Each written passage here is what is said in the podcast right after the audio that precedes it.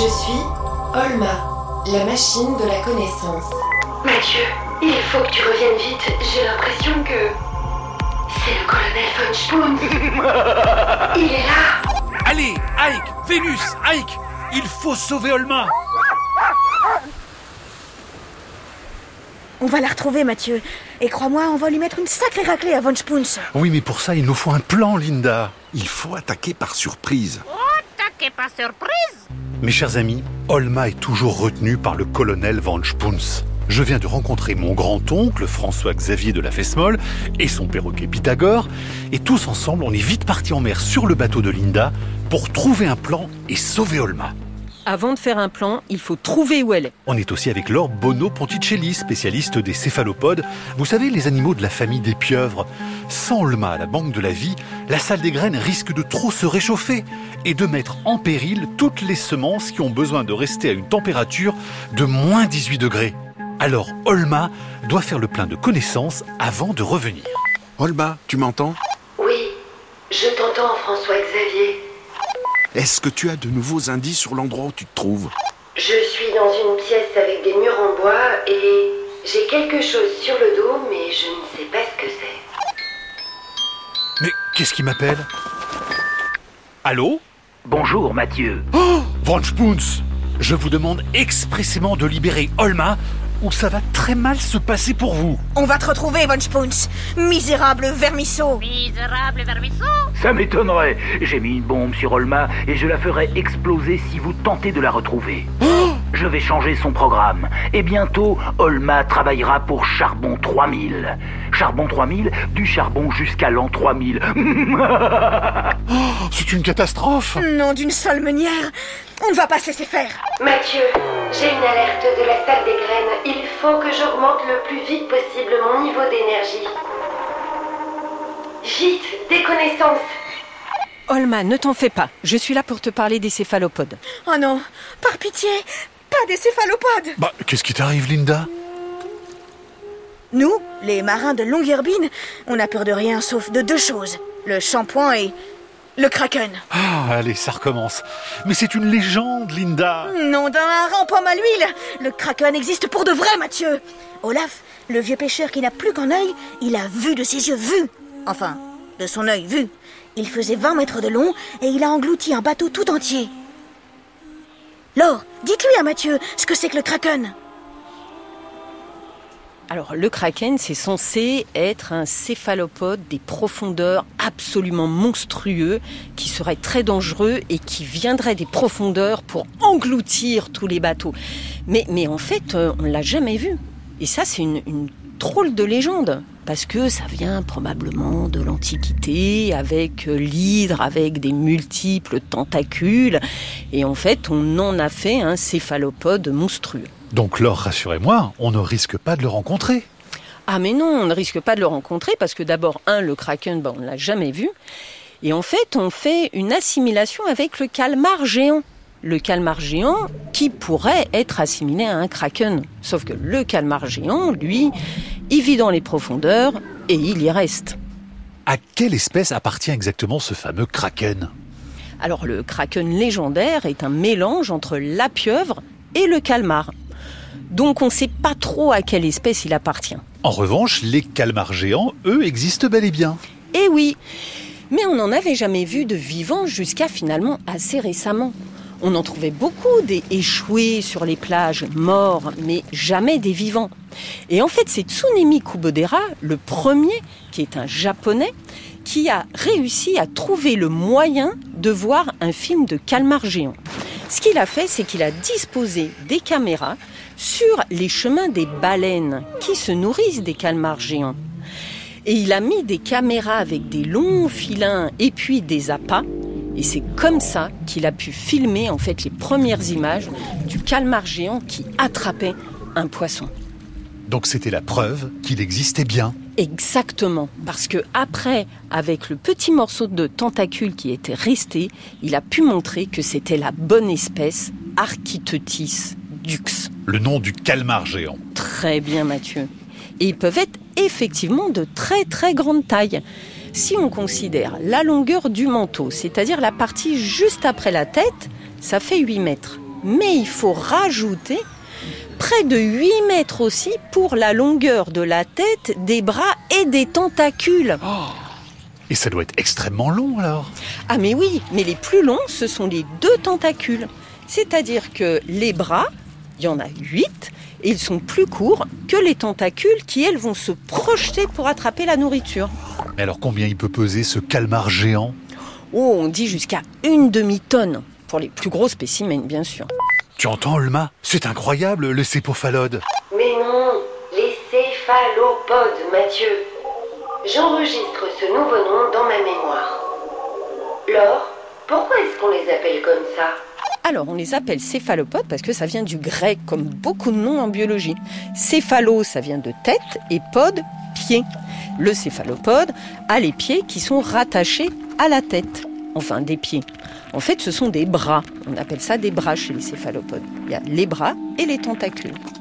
Je regarde les images que j'ai dans ma base de données. Autour de la bouche, ils ont des tentacules avec plein de ventouses. Combien en ont-ils exactement? Alors ça, ça dépend des espèces. En fait, les calmars et les sèches ont huit bras munis de ventouses sur toute leur longueur.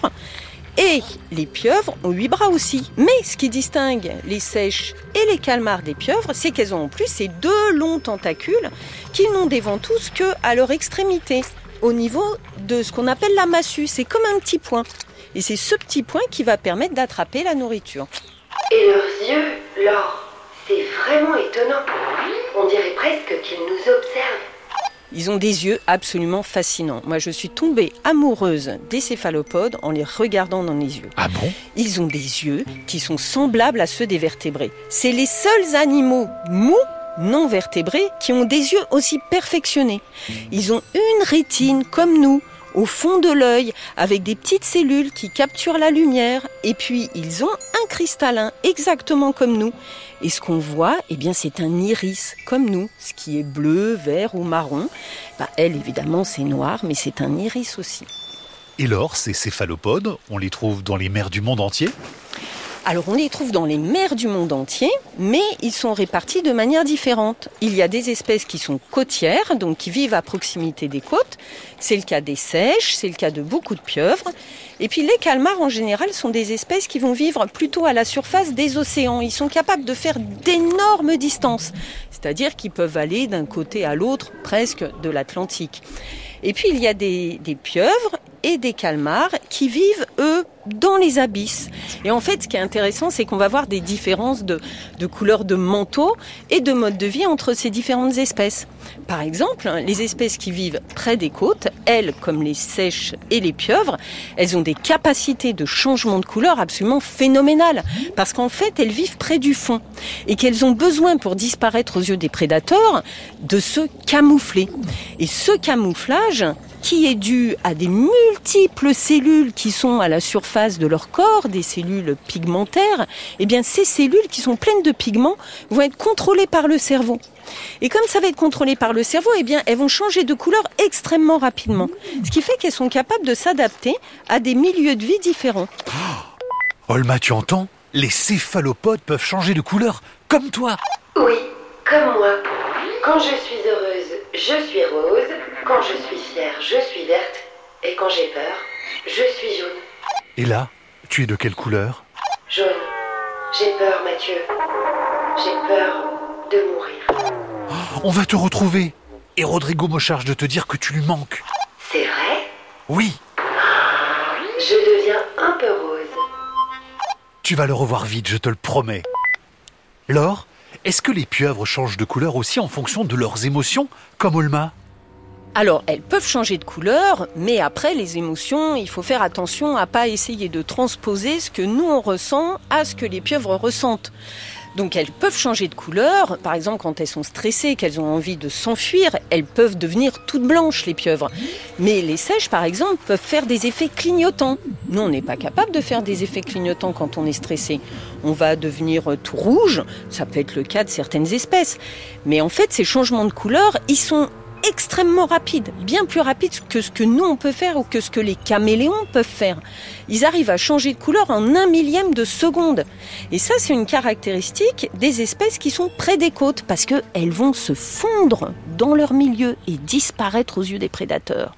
Qui sont les prédateurs des céphalopodes, Laure? Ah, le plus gros prédateur, c'est l'homme. Les céphalopodes sont surpêchés.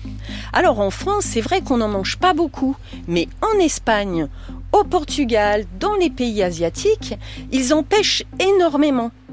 Et alors les prédateurs quand même dans la nature, hein, c'est les, grosses baleines, les cétacés, euh, ça va être les gros thons, les gros poissons, et puis les céphalopodes entre eux qui se mangent entre eux aussi. Ils sont cannibales? Alors ils sont cannibales, oui, mais je n'ai jamais entendu dire qu'ils mangeaient leurs enfants. Mais qu'est-ce que c'est que ce bruit? C'est de ton côté, Olma? Oui, j'entends des orques. Je confirme, ce sont des orques qui sont en train de chasser. Non, attendez. Ils se racontent une blague. Tu sais ce que c'est le jeu préféré des cachalots? Le cache-cachalot. Bon bah c'est de l'humour orque. Vous comprenez les orques, François-Xavier? Mais bien sûr, je communique avec toutes les espèces animales, sauf les lombriques et les bigorneaux. Ils ont un accent incompréhensible. Il est un peu bizarre, non? Un peu, oui. Mais Olma, si tu entends des orques, c'est que tu es sous l'eau Oui, je crois que je suis dans un bateau. Linda, prends ta longue vue et dis-nous si tu vois le bateau de Von Spoons. D'accord, Mathieu, j'y cours.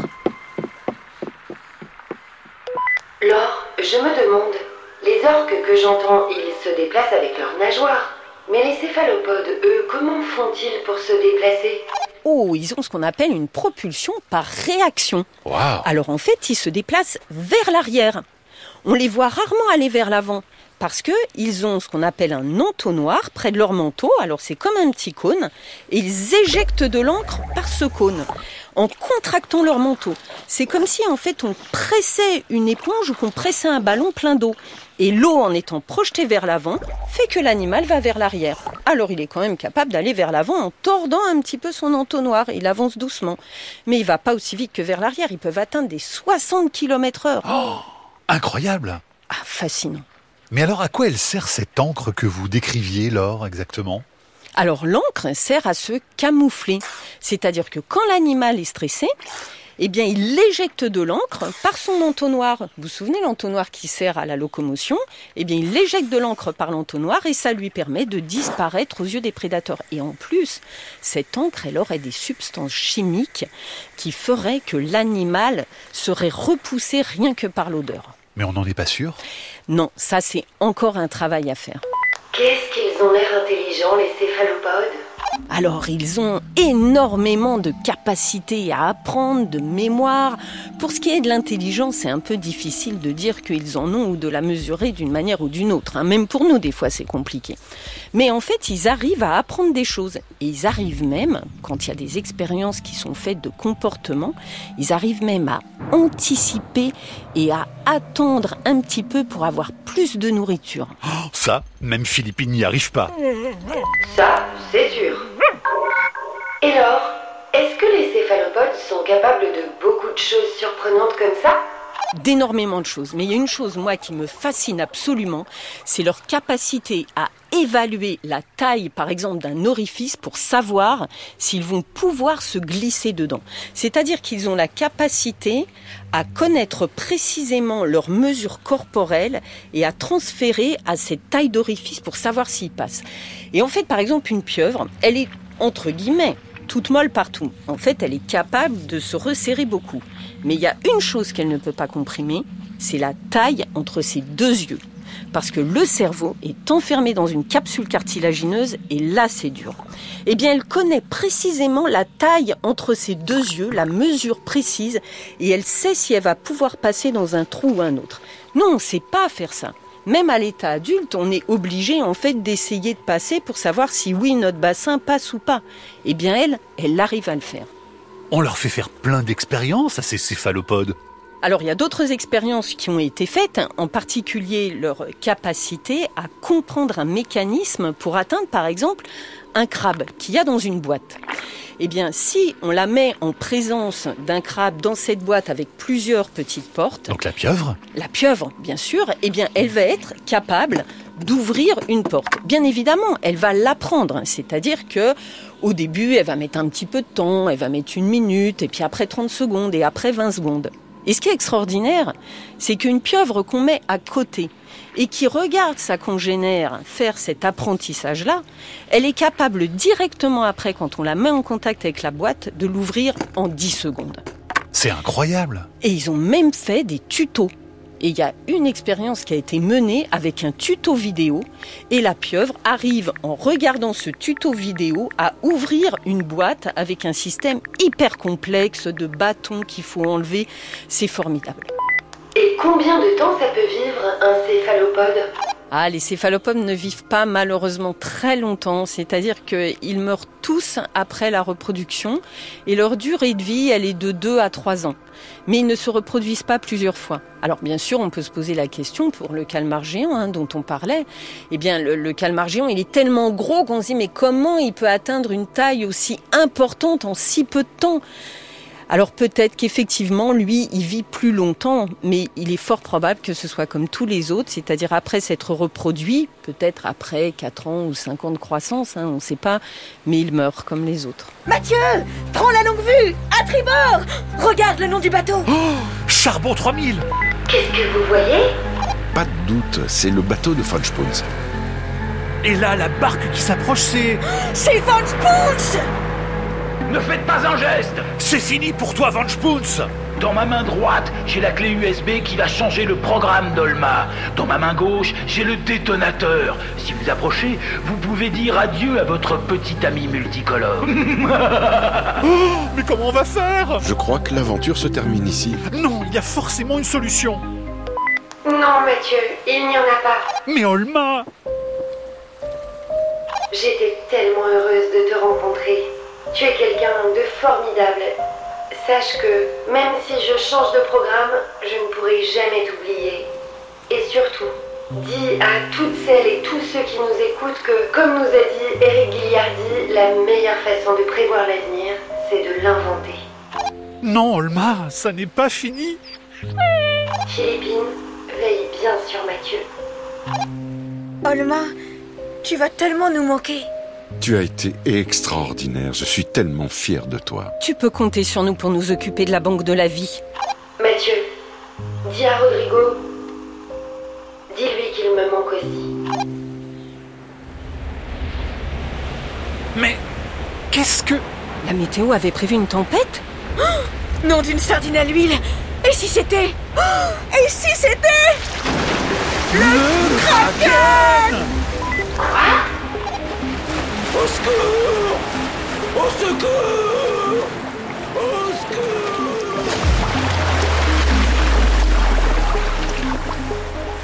Il a englouti la barque de Van Spoons Quand je vais dire ça à Olaf, Olma, tu es sauvée Je crois que j'aime vraiment beaucoup, beaucoup les céphalopodes.